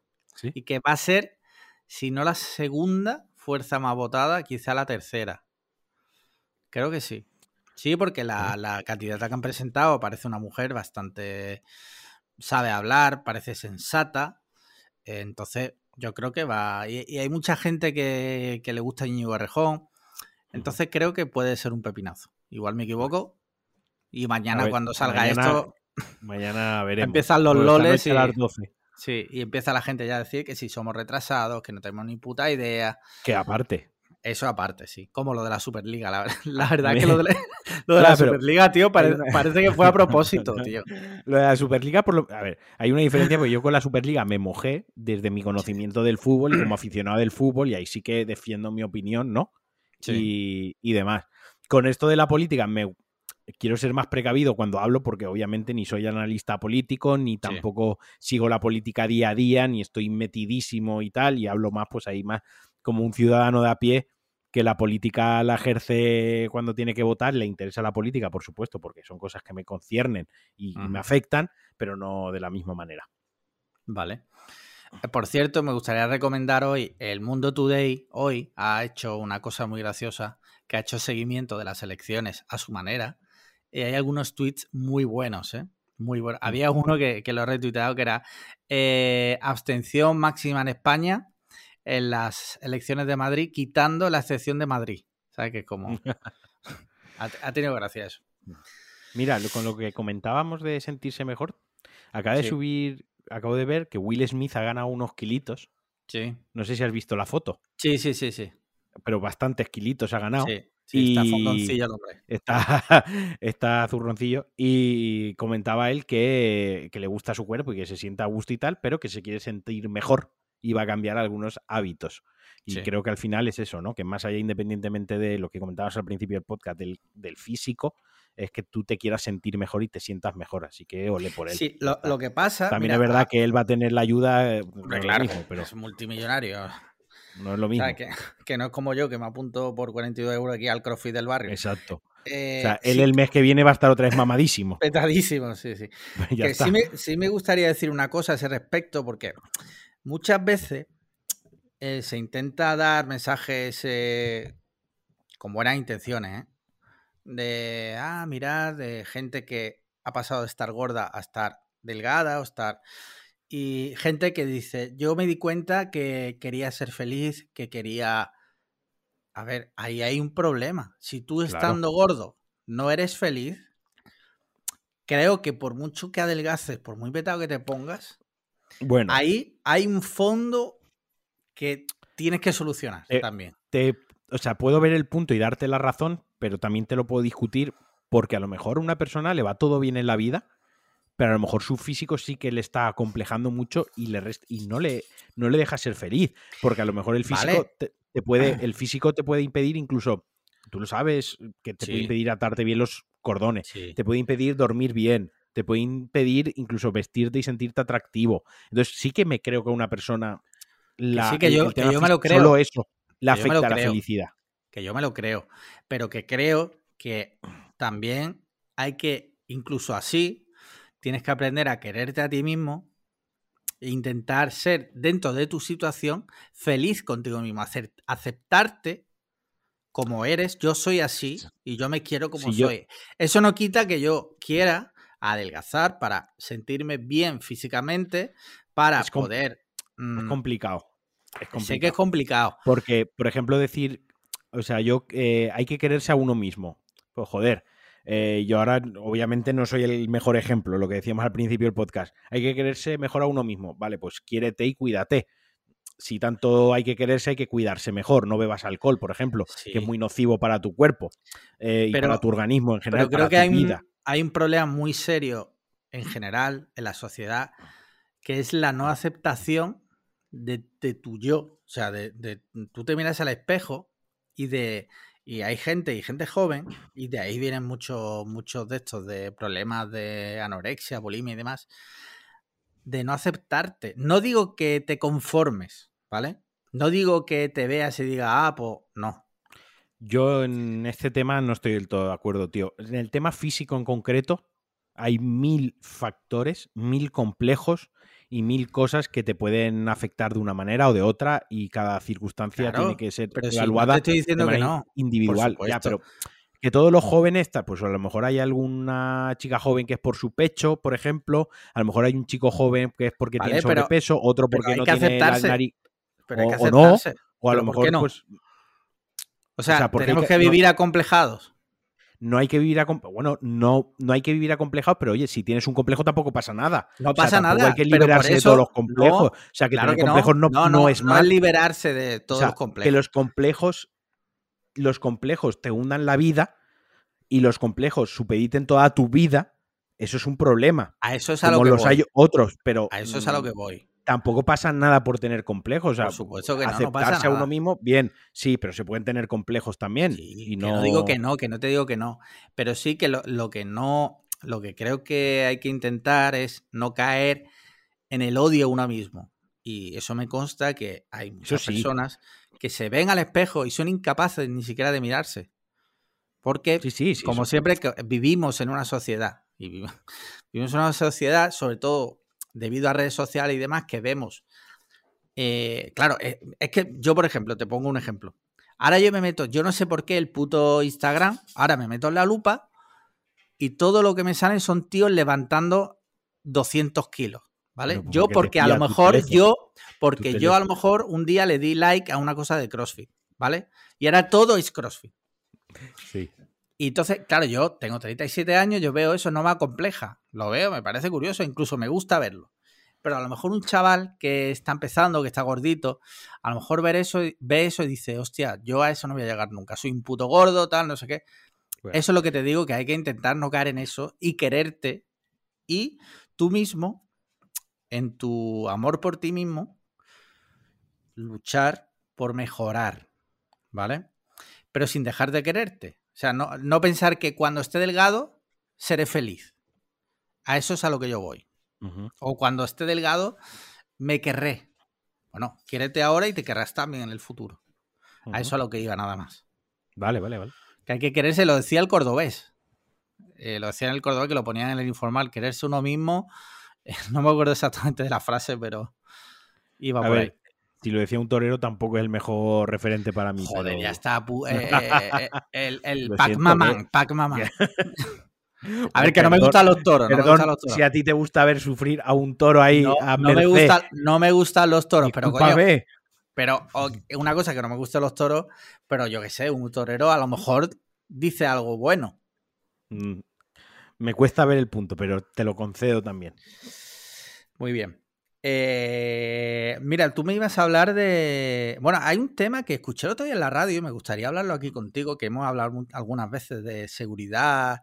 Bueno, de seguridad, no, de privacidad.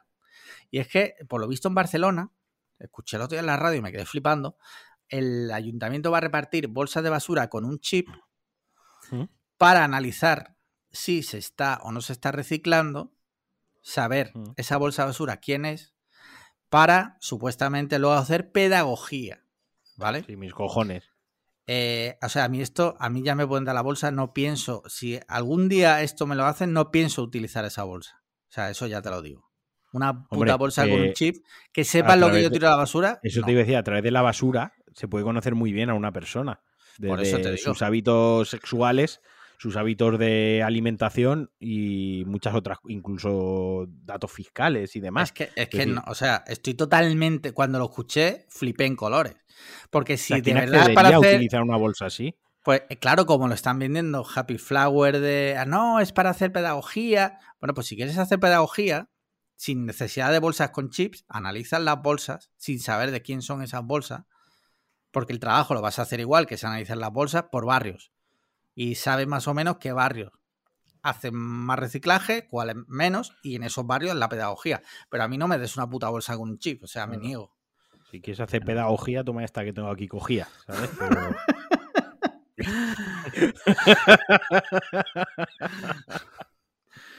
Eh, pues joder, qué, aburrido porque, eh, claro, estamos los dos de acuerdo. Cuando estamos los dos de acuerdo es muy aburrido. Sí, sí. No hay conflicto.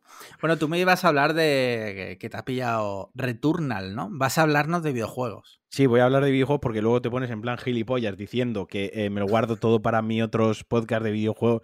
Entonces ya, eh, pues, para romperte la broma esta semana. Vale. Nada, me he pillado el Returnal, que bueno, me han regalado Returnal. Vale. Que es un exclusivo de PlayStation, el primer exclusivo mm, para PlayStation 5 de nueva generación, que es una nueva IP. Quiero decir, ya teníamos el Demon Souls, pero el Demon Souls era un remake y este es el y Miles Morales era intergeneracional, también salía en PlayStation 4 y en PlayStation 5. Este es el primer juego ya que es PlayStation 5, que es una nueva IP, una nueva propiedad intelectual, un juego nuevo totalmente y como digo, exclusivo. Y es el primer juego que he comprado yo a 80 euros. O sea... Hostia. ¿Te dolió cuando lo pagaste? No porque me lo han regalado, como te digo, pero, a, verdad, a lo que voy es que ese juego ha costado 80 pavos. Hostia puta, ¿Vale? Entonces, es que esto es importante. Eh, me voy a extender más. Siempre haces tú más promo de mis podcasts que yo mismo, pero de todas formas, esta vez lo voy a hacer yo. Me voy a extender muchísimo más en el DLC de esta semana. Hablaré mucho, largo y tendido de Returnal. Pero básicamente, Returnal es un roguelite bullet hell en tercera persona desarrollado por Housemarker. Vale, ahora dilo, ahora dilo para, para en cristiano. Vale, Porque mucha gente no sabe lo que es roguelike. Vale. Housemarker, para empezar, los tíos que hacen el juego son un estudio europeo, finlandés, que empezó allá por el año 95 y desarrolló cositas para Engage. ¿Te acuerdas de ah, la sí, Engage? Sí, sí, sí, sí, que tenías que hablar de lado. Exacto. Había una eh, web, había una web que se llama Side Talking, donde la gente mandaba sus fotos haciendo como parodias de la Engage, cogiendo cosas de lado. O sea, como si hablaran por teléfono, era, era muy gracioso. Pues, pero no, no lo petaron. Y ya en, en, PlayStation 3 sacaron un jueguecillo digital, todo digital, siempre, que les fue bastante bien. Y en PlayStation 4 sacaron el Death Nation, creo que se llama, de cabeza, o Zombie Nation, Death, Death Nation, que tenía una perspectiva así isométrica. Hostia, es, el echado, es el echado lloras, ¿eh? Cooperativo que se veía desde arriba, y con un stick apuntabas y con el otro un stick disparabas en la dirección que tú querías y con el otro corrías. Te ibas matando zombies, con eso te daban dinero, superabas las fases y te mejorabas. Tenías que ir abriendo, si no recuerdo mal, los maleteros de los coches, conseguías armas. Vale, es, esta gente que luego ya en PlayStation 4 demostraron que son los putísimos amos eh, empezaron con Reshogun, que era un juego de lanzamiento Play 4 donde se veía todo el potencial de PlayStation 4 en plan partículas por todas partes y era un matamarcianos, era un arcade de toda la vida, era una nave espacial que iba matando matando enemigos y tenías que esquivar los, ataques y demás, como las típicas matamarcianitos, ¿no? Luego sacaron el Alienator, creo que es, que era como el Dead Nation, pero en el espacio, también para cuatro jugadores, bastante chulo. Y bueno, quiero decir que son unos tíos que han hecho buenos juegos, tardaron en, tardaron en darse a conocer y siempre habían hecho indies o han hecho indies independientes, ¿sí? Pues esto ya es un triple A como tal. Aquí ya Sony ha metido dinero, y el juego ha salido en físico y el juego ha crecido en escala, porque su último juego creo que era Next Machina, que era otro bullet hell, otro juego, otro shooter de disparar. Los bullet hell son los juegos en los que te vienen balas de todas partes y tú no haces más que esquivar y a la vez disparar. Lo que sea un arcade, un matamarcianos de toda la vida. Eso es un bullet hell, como dice, pues un infierno de balas. ¿De acuerdo? Que tienes que no parar de moverte a la vez que disparas. Pues esta vez han hecho un bullet hell, pero lo han hecho en tercera persona. Ya no es isométrico, ya no tiene una perspectiva semicenital en 3D, ni siquiera en 2D, es en tercera persona. Y además ya le han puesto un argumento, porque sus juegos anteriores no tenían carga narrativa, no había un argumento, había un planteamiento inicial, pero no se contaba una historia. Aquí se cuenta una historia de ciencia ficción y combina también con el género roguelite, que roguelite, así para hacer un resumen, básicamente es un juego en el que cuando tú tienes que llegar al boss final, ¿no? Pero cuando tú mueres empiezas desde cero. Entonces, hay algunas ventajas que has cogido en el run, en la partida, que, conservas, pero la mayoría las pierdes. Por ejemplo, pierdes las armas, pierdes los potenciadores, pierdes ciertos power-ups. Entonces, lo que has adquirido es experiencia, o sea, experiencia como jugador de que ya sabes. Sí, que, sabes que tal bicho te va a salir por ahí. Sí, no, porque son la gracia de los roguelites es que son procedurales. Cada partida cambia el escenario y cambian los enemigos la forma de atacar. Pero a lo mejor sí que eh, has, subido de nivel la vida y ahora en lugar de tener 100 puntos de vida tienes 110. Por lo tanto, en la siguiente partida puedes aguantar un impacto más, por resumirlo muy, muy así, muy globalmente, ¿no? Entonces, la gracia de estos juegos es que son muy adictivos porque hay, a lo mejor una partida te dura tres minutos porque por X razón, como es procedural, en la segunda mazmorra, en la segunda pantalla o en la segunda zona te has salido un bicharraco de la hostia que no estás preparado para matar, pero a lo mejor otra te dura 20 minutos pues porque lo estás haciendo muy bien, todo te está saliendo bien, estás consiguiendo buenos power-ups, buenas armas y estás avanzando más la partida y al final mm. mueres pero has desbloqueado un atajo para llegar a ese punto antes, ¿no? Es como que son adictivos por eso, porque la sensación de progresión es constante y llega un momento que aunque tú sin quererlo, llega un momento que ya te lo pasas y llegas al monstruo, al monstruo final, porque llega un momento que estás has crecido, estás tan preparado, las mejoras pasivas, las que sí, que las que sí que conserva tu personaje son tan buenas que ya te ayuda a pasártelo y llegas al final.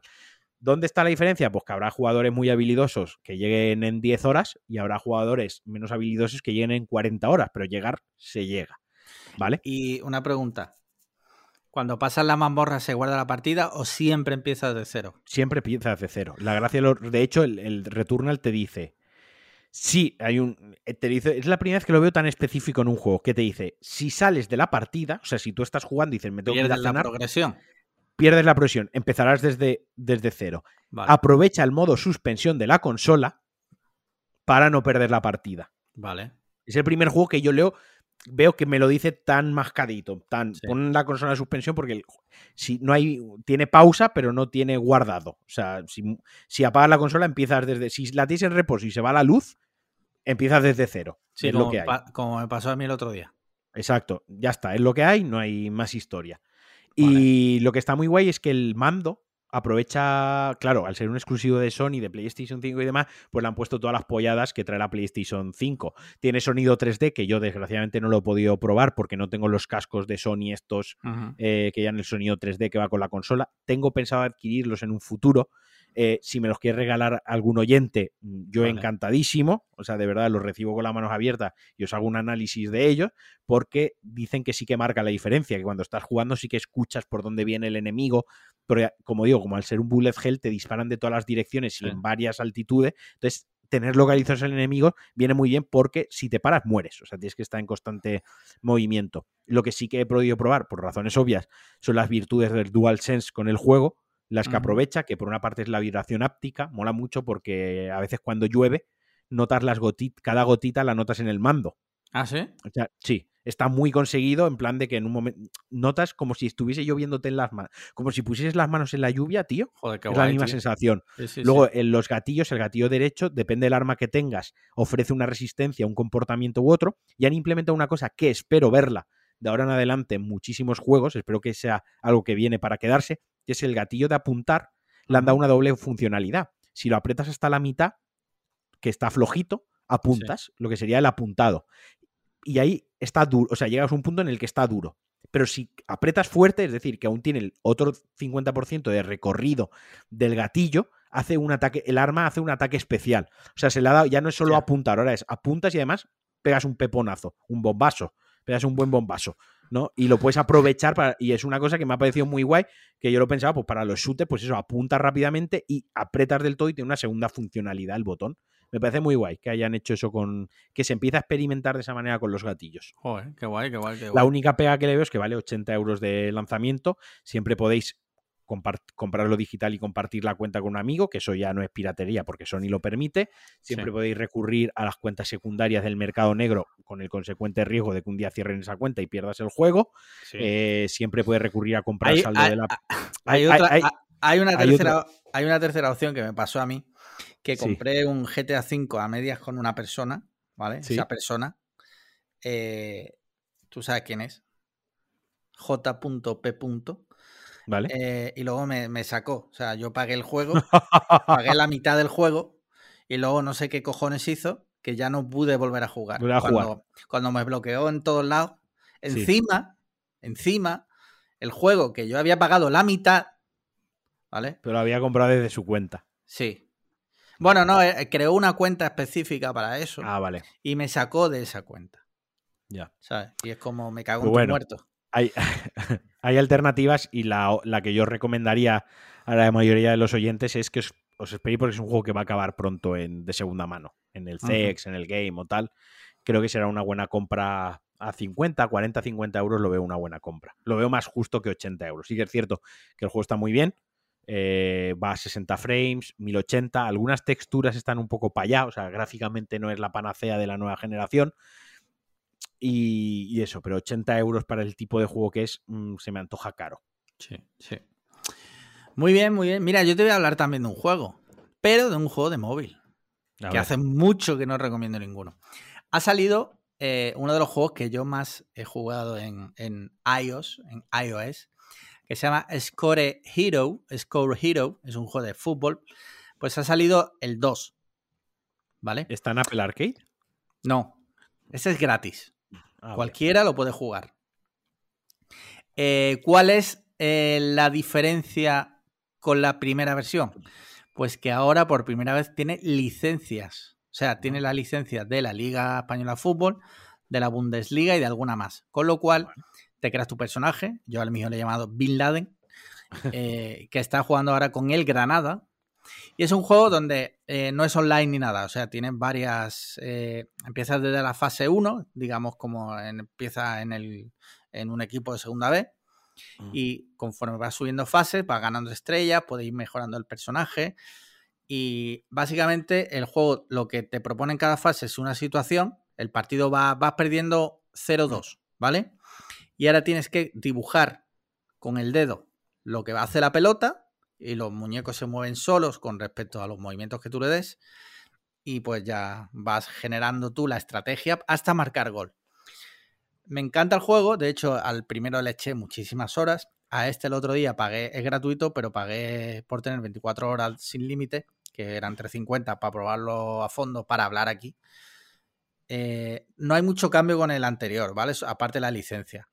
Lo que sí que me parece, tío, me, me toca mucho los cojones que, joder, hasta los porteros de los equipos más mierda eh, son el puto Iker Casillas. O sea, es que lo paran todo.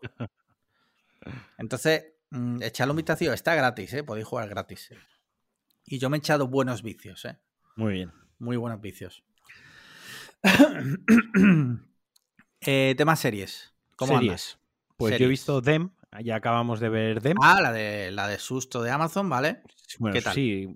bueno, la de susto, la de terror, la de terror. Partiendo la base, como ya sabéis que yo no soy fanático de las series, esta me ha gustado. Sí que me tuvo entretenido de principio a fin. Los 10 capítulos están bien. La, historia, pues también está interesante. No es una serie de 10, pero sí que la encasillo entre el 6 y el 7. Una serie que se, ve, que se deja ver. Y ahora ha empezado, que ya casi me la he fundido, eh, Invencible. Una serie de animación de Amazon que está basada en unos cómics y que la puse un capítulo así esperan, pensando que durarían 20 minutos, duran 50 minutos cada capítulo. Hostia. Y pensando que sería una tontería, pero, pero no, está muy chula. Es una mezcla, digamos, es que coge coge, digamos, los. Son copias de superhéroes de DC y de Marvel, ¿de acuerdo? Son copias, más se ven claramente a quién están referenciando. Digamos que coge como los mejores héroes, el tono serio de DC, con los problemas adolescentes de los héroes que, de Marvel. Y eso con el gore y el, la brutalidad de The Boys. Todo eso mezclado en una serie de animación. Entonces está. Yo la recomiendo, está bastante guay. Bueno, bueno, bueno. Cuando la acabe de ver, vendrá Víctor, que lo hemos hablado, vendrá el Víctor, Víctor a hablar de la serie y también a recomendar eh, cómics y demás, y hablaremos un poquitín más de ella. Mira, yo hoy terminaré Hierro, de la que hablé la semana pasada. Ya estoy con la segunda temporada. Muy buena serie, tío. Muy buena serie. El único fallo es que es de Movistar y si no tienes Movistar, pues, hombre, te puedes poner el Movistar ese que vale 7 euros. De que hablamos cuando antidisturbios también. si no habéis visto la serie de Movistar, por 7 euros tenéis muy buenas series ahí, ¿eh? Por 7 pavos, tío. Está súper bien, tío. Eh, como ya te comenté, iba de una jueza de la península que la mueven a la isla del Hierro en Canarias y se ve, bueno, se ve inmersa tanto su vida profesional como su vida personal con cosas que ocurren. Está muy chula, tío. Muy, muy chula. Y sale Candela Peña, que es una pedazo actriz. Así que. De puta pues madre. ¿Tema pelis? Pues tema pelis, tío. Mira, eh, empieza tú. Vale, yo no he, visto no he visto ninguna peli. Ah, esta semana no he visto. He visto cero pelis. Mira, pues yo vi, vi una película francesa que te lo dije, se llama High Tension, Alta Tensión. Sí, High Tension. Sí, sí. De Alexander muy Aja. Muy chulo. Me gustó mucho. Te lo dije. Y te dije, cuando la veas, me dices. Está muy guay. O sea, la recomiendo. El final es eh, de eso que, que se te caen los cojones al suelo. Exacto. El final está ahí. Eh, luego vimos también Nunca juegues con extraños, que yo la vi en su día, de Paul Esa la, de, la del camión, ¿no? Sí. La del camión. Que como thriller, on-road y demás funciona. No es el peliculón máximo, pero oye, me gustó mucho. Y has, visto, has visto, la, la original, entre comillas, la de Spielberg, la de... Sí, sí. ¿La has visto? Sí, sí, sí, sí. ¿Cómo se... El Diablo sobre Ruedas se llamaba. Sí. Sí ya te digo, no está, esta se deja ver. Está, guay, se deja ver. Sobre todo, lo mejor de todo es que está en Amazon. Son películas, ah, igual que la de alta tensión, son películas muy accesibles. Y luego, eh, pues eso, como te decía, vi Southpaw, Redención, eh, de 2015, eh, con Jack Gilligan, ahora lo he dicho bien, y Forrest Whitaker. ¿De acuerdo? Entre otros. yo no la conocía y mi hijo Sandra, bájatela que está. Porque esta sí que no era fácil de, de encontrar. Me la bajé y que está bastante bien. Y la vi y me moló mucho, tío. Me gustó mucho. A mí las películas, ya lo he dicho antes, de boxeo. A ti te gusta la de Jackie Chan. A mí me gusta hablar de boxeos y artes marciales de verdad. Y, y la vi bastante chula, bastante fiel a lo que es el retrato que hace del boxeador, de sí como, como suelen ser los boxeadores de éxito. Tanto su vida también cuenta ciertas cosas de cómo se gestionan los combates, cómo se gestiona el dinero de los combates, los royalties, los derechos de imagen y demás, y cómo es un poco el mundillo, el trasfondo que hay bastante feo detrás del boxeo. Todo esto metido en un drama y en unas escenas de combate bastante bien coreografiadas y bien grabadas. O sea, en el, en el cine de boxeo es muy importante que las peleas estén bien grabadas, bien rodadas. Sí, tú has visto... Perdona, pues, continúa, continúa. No, porque iba a decir, porque no es tan vistoso como el cine de artes marciales, a lo mejor como más oriental, más asiático, artes marciales como tal, ¿no? Que se, las coreografías, pues hay más altos, más patas. En el boxeo al final es un deporte y son solo puñetazos. Solo puñetazos entre comillas. Entonces, quiero decir, hacerlo visto, no vale con hacer tres volteretas con una patada, tal, no sé qué, y el tío rodando por el aire, cayendo en el suelo para decir, ¡guay! ¿Cómo mola John Wick haciendo una llave en el. No. O sea, aquí para que sea impresionante y te, te mantenga en tensión, el combate tiene que ser lo más real posible y la coreografía de un combate de boxeo tiene que ser, pues eso, de un, de un nivel muy alto. ¿Vale? Entonces hay como un peldaño más añadido que rodar John Wick. No le quito mérito a John Wick, por supuestísimo, pero sí que es cierto que las, las escenas de boxeo se tienen que saber rodar o grabar y coreografiar mejor, dirigir mejor en general. Eh, y como ya estamos metidos, dime. Te, iba a hacer una pregunta. Si has visto una peli que se llama Warrior, que sale sí, Tom, Hardy. Tom Hardy. Esa la comenté en el podcast y de hecho también la tengo para que la veamos en este ciclo que vamos a hacer.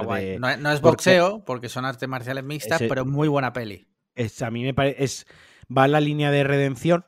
Me parece un poquitín mejor por lo que cuenta, porque las películas de boxeo todas van sobre superación sobre tocar el cielo y caer a la mierda o estar en la mierda y tocar el cielo y de ese camino, ¿no? Y en casi todas ellas pues entremezcla que si la relación con el entrenador, con la familia y demás. Entonces, para mí es muy importante a mí muchas veces lo que cuenta en sí, ¿no? Más allá de yo ya sé que o gana o pierde al final y, más o menos sé lo que va. Lo que quiero es el trasfondo humano que hay, la historia humana que hay detrás. Entonces, Warrior es una de las que vamos a ver y también vimos Creed, que yo la vi en su día cuando se lanzó, me sigue pareciendo una película de, de 8 sobre 10 o de 9 sobre 10. 8 sobre 10. Por eso. Eh, le doy un 7 o un 9 y la película está más cerca del 9 que del 7. Eh, brutal, me parece una película buenísima. Y las siguientes que veremos, pues es Warrior, la que tú has nombrado, la segunda parte de Creed, también veremos Toro Salvaje, eh, no sé si la has visto, la de Robert De Niro. La, la comenté aquí, la vi hace poco, de hecho. ¿vale? Esa también, Rocky, la original, pues también habrá que verla y alguna Cinderella mal. Cinderella Fighter, Man, The Fighter, sí. The Fighter la has visto, la de David Russell, de Mark sí, la de Mark Wahlberg. Sí. También la puedo meter en la lista, la de Russell Crowe, la, esa, la que yo decía, la de Cinderella Man, la de Russell Crowe, habrá que verla también. O sea, que hay bastante cine de boxeo para hacer un buen ciclo. y ya hay mucho otra, muy bueno. Y Million Dollar Baby, por supuesto, lo que pasa que no quiero que aquí en casa nadie muera de pena viendo la película y se deshidrate a llorar. Pero es que creo que hasta yo lloro con Million Dollar Baby. Hay otra que no es de boxeo, pero es una de mis películas favoritas, se llama The, Wrestler, el luchador. El luchador de Mickey Rourke. De Darren Aronofsky, correcto, dirigida por Darren Aronofsky y protagonizada por Mickey Rourke. O sea, me moló mucho también por lo que te digo, porque cuenta el drama es más su drama fuera del ring. A mí esa película me flipa, no te puedes imaginar cuánto. Mm. O sea, increíble. Pues eso. Oye, muy bien. Pues, pues mira, una hora y media lo que habíamos vaticinado, tío. Black Label, Black Label. etiqueta negra. Cliffhanger, etiqueta negra. Muy bien, pues con esto yo creo que terminamos. Eh, voy a hacer, porque ya son las 8 y 8, a ver si hay algún sondeo. Mira, el país, según el país, hostia, pues según el país, según el país, Ayuso casi tiene mayoría absoluta, ¿eh? Mm, vaya. O sea que, no sé, mañana ya descifraremos. Pero bueno, eh, es un sondeo, son las, 8 y 8, o sea, no se sabe. En realidad, luego los sondeos no tienen por qué ser 100% fiables, o sea que Ahora me pondré en la sexta al, amigo de que pone los Avengers. El de, sí, el, ¿cómo se llama? El de el pactómetro. El pactómetro. El pactómetro. Que es el gilipollas. Muy bien, tío. Oye, pues nada, muchísimas gracias, como siempre, por haber estado al otro lado de la línea. Gracias a todos nuestros oyentes, en especial a nuestros mecenas, que por cierto, en breve empezarán a recibir ya todos los que nos hayáis contestado, los que no, no, no, no vamos a pedir dos veces la dirección. No, por nada. No, más que nada porque ya está hecho los sobres. Falta meterlos en el buzón. Exacto. Así que. me está, Así que nada. Me está llamando un número. Paso. De Almería. No sé qué, no sé qué querrán.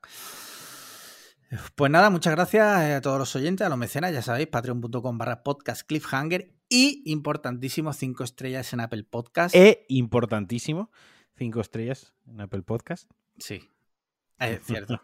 ¿cierto? Es importantísimo. Eh, comentarios y me gustas en iBox. Y, importante, retweets.